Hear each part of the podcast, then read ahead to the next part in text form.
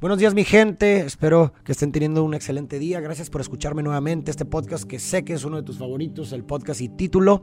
Si no te has suscrito, te recuerdo, pica el botón de suscribir para que apoyes mi canal. Si lo crees preciso, solamente si te aporta, si no te aporta o crees que no le puede aportar a nadie, no te preocupes. Tu indiferencia sería más bien, muy bien recibida. El día de hoy quiero hablar desde un tema muy poético que surgió a raíz de diversos pensamientos y momentos de reflexión que he tenido y diversas experiencias. Yo, ustedes sabrán por todos aquellos que han escuchado los episodios de mi podcast que la muerte, el duelo y todo lo que tiene que ver con, una, con, con la muerte de un ser querido es algo que ha girado en torno mucho en mi vida y, que, y en mis temas por consecuencia. Y me puse a pensar en el concepto o, la idea de los amores imposibles que finalmente relacioné bastante con, con la muerte de un ser querido. En algún momento lo tocamos en un episodio del, podcast Farid Diego y quisiera profundizar esta vez un poquito más acerca de este tema, del proceso, del tren del pensamiento, de las conclusiones, etc. Primero hay que, voy a empezar hablando acerca de la posibilidad del ser. Mientras haya vida, somos posibilidad, decía Heidegger. ¿Por qué? Porque mientras haya vida puedes ser muchas cosas. Yo en este momento soy escritor, pero si el día de mañana decido ser otra cosa, puedo serlo. Porque sigue habiendo vida y mientras haya vida hay potencia, hay posibilidad.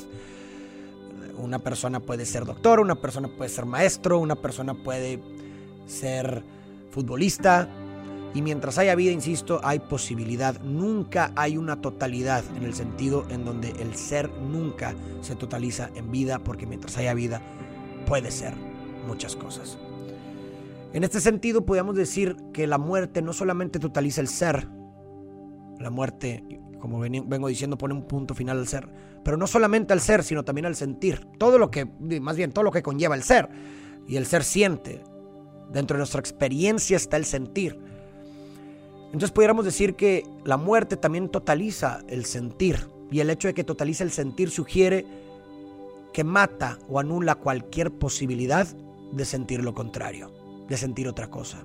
En este sentido, la muerte, si yo muero sintiendo algo por alguien, ya no hay posibilidad de que sienta otra cosa por ese alguien o por otra persona. Si yo muero siendo doctor, ya no hay posibilidad de ser otra cosa morí siendo doctor. Se totalizó mi ser. En este sentido, pudiéramos decir de una forma estricta que mientras haya vida siempre existe una posibilidad de desamor. Por más por más sentimiento que pueda haber dentro de una relación de pareja, una relación amorosa, si nos vamos al sentido estricto, siempre puede haber un contraste de la realidad con el objeto de referencia que haga o que produzca un desamor. Si así lo quieres ver, por más mínimo, aunque la apuesta y la, la, la, casa ponga que es prácticamente imposible de ganar esa apuesta, existe una posibilidad. Y mientras existe una posibilidad, no se puede hablar de una, una totalización. Si así lo quieres ver. Entonces, premisa, mientras haya vida, por más mínimo que sea la posibilidad, existe una posibilidad de que la realidad se contraste con el objeto idealizado, con el objeto de referencia, y produzca un desamor. Puede existir, aunque tengas 40 años con tu pareja. Pero cuando hay muerte, no, porque cuando hay muerte, volvemos a lo mismo que decíamos en un inicio, cuando se produce la muerte, entonces ya no hay posibilidad de desamor. Se totalizó el sentir. Entonces, esa premisa se queda en un inicio. La muerte totaliza el sentir. Es la primera premisa. Segunda premisa. ¿Qué es un amor eterno? Pudiéramos, bueno, dentro de nuestra fenomenología, dentro de la forma en la que popularmente utilizamos el concepto de amor eterno, lo utilizamos para ese amor que duró hasta el último día de vida. Una un amor eterno es ese amor que duró hasta el último día de nuestro día, de nuestra vida. Cuando te mueres amando a una persona, esa persona se convierte en tu amor eterno. ¿Por qué? Porque te moriste amando, amándole. En este sentido, pues bueno, vamos a detenernos ahí. Segunda premisa, el amor eterno es ese amor que duró hasta el último día de tu vida. Tercera premisa, el amor se totaliza para quien muere, como veníamos diciendo.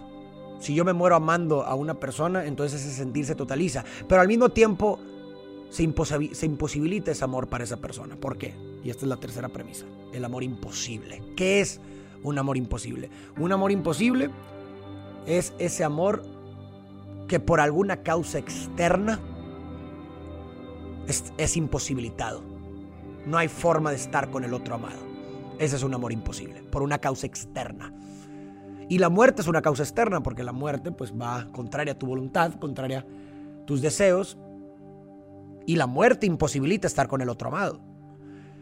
Entonces la muerte cabe dentro de la categoría de un amor imposible. Entonces vamos a conectar estas tres premisas para la siguiente tesis que produje, que es que no todos los amores imposibles son eternos, en el sentido de que hay muchos amores imposibilitados por cosas externas que, que, no necesariamente son e, e, eternos, porque mientras haya vida puede producirse una indiferencia, un desamor, pero solamente los amores imposibles pueden ser eternos, porque solamente los amores imposibilitados por la muerte pueden ser eternos, porque la muerte totaliza el sentir. Cuando la muerte es, una persona ya no puede sentir otra cosa, se ha, totalizado su sentir y por consecuencia se ha eternalizado porque duró hasta el último día de tu vida. ¿Y para quién se eternaliza el amor? Pues para quien muere. Porque la muerte aniquila el mundo para quien se fue. La muerte aniquila el mundo en el sentido que el otro ya no puede ser en el mundo. El otro ya no puede. No hay ninguna persona muerta que ame a alguien porque ya no está. Entonces la muerte imposibilitó, le imposibilitó el amor a esa persona que se fue. Pero al mismo tiempo eternalizó el amor en vida. Mientras vivió, ese amor se consolidó. Fue un amor eterno para él. Por eso decimos cuando una persona parte, decimos que es que, la, la persona que se queda fue su amor eterno. Y definitivamente lo es y lo va a ser para siempre. Porque ya no hay, ya no puede estar aquí, ya no hay mundo que le permita sentir lo contrario. Entonces esta es la tesis, esta es la premisa, esta es la idea poética, si así lo quieres ver, sobre los amores imposibles y el amor eterno. Solamente los, los amores imposibilitados por la muerte pueden ser eternos. Porque la muerte totaliza el sentir, la, muerte imposibilita sentir otra cosa por la persona. Y uno pudiera decir, bueno, pues quizás también se totaliza para quien se queda. Pues a lo mejor la apuesta sería así y la posibilidad es mínima de sentir un desamor ¿verdad? Porque el otro en un proceso de duelo se interioriza. En un proceso, en un duelo imposible, eh, el otro se interioriza como un otro dentro de ti y en el momento en que el otro se interioriza dentro de ti, yo creo que a pesar, y es mi muy humilde punto de vista, yo creo que a pesar de que puedas obtener nueva información que pueda contrariar eh, eh, la representación que tú tienes de quien se fue y quizás producir un resentimiento por algo que no sabías, no sé, imagínate que que de pronto te enteras que tu pareja que amaste y que murió, de pronto tuvo no sé cuántas familias o te puso o fue infiel con muchísimas personas. Aún así yo me atrevería a decir, es muy muy humilde punto de vista que si se produjo, si se produjo un duelo y, un, y, por, lo, y por consecuencia una interiorización, una interiorización del otro en ti como un otro, aún así hay una imposibilidad de indiferencia. Y si decimos que lo contrario al, al amor es la indiferencia, entonces a mí me parece que es imposible que aún así, con esa información que contraste, insisto, la representación, me parece imposible que pueda existir indiferencia, porque el otro ya es un otro dentro de ti. Y hay una interiorización en ese trabajo de duelo. Digo, esto ya es, esto ya puede ser debatible, me parece. Me gustaría saber tu punto de vista. ¿Tú crees que el amor también se eternaliza no solo a quien parte, sino también para quien se queda? Me gustaría escuchar tu opinión. Aún así, para estar 100% seguros de que un amor se eternaliza, pues habría que morir también para que ahora sí no haya duda de que su sentir se haya totalizado para con el otro. Pero bueno, me gustaría escuchar tus comentarios. Eh, ¿Qué opinas de esta, de esta premisa de que solamente los amores imposibles pueden ser eternos? Más bien, solamente los amores imposibilitados por la muerte pueden ser eternos. Y si te identificas y lo sientes así, cuéntame tu experiencia, cuéntame tu amor imposible Yo he tenido muchos amores imposibles, uno de ellos es mi hermano. Eh, es un amor imposible en el sentido de que la muerte ha imposibilitado el mundo para él, pero, pero por lo menos eh, hasta el día de hoy he seguido amándole y creo que en el proceso de lo que yo viví se ha interiorizado como un otro en mí y estoy prácticamente seguro de que hasta el último de mis días, hasta que la muerte totalice mi sentir, él se va a convertir en un amor eterno.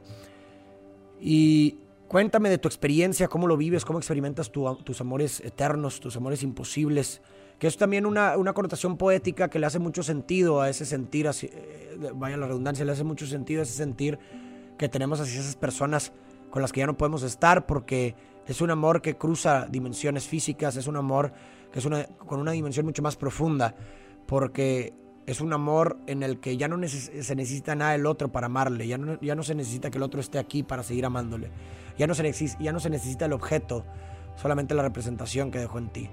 Y eso es un amor muy profundo, muy, muy, muy profundo, que, que solo la muerte eh, te enseña eso. A mí en lo personal me lo enseñó. Pero bueno, déjame tus comentarios. ¿Qué piensas acerca de este tema? ¿Qué quieres compartir? ¿Debatir? Acuérdate que este espacio es para todos. Es un espacio de preguntas, de cuestionarnos, de abrir el debate, de salir con mejores preguntas. Les mando un fuerte abrazo y nos vemos a la próxima.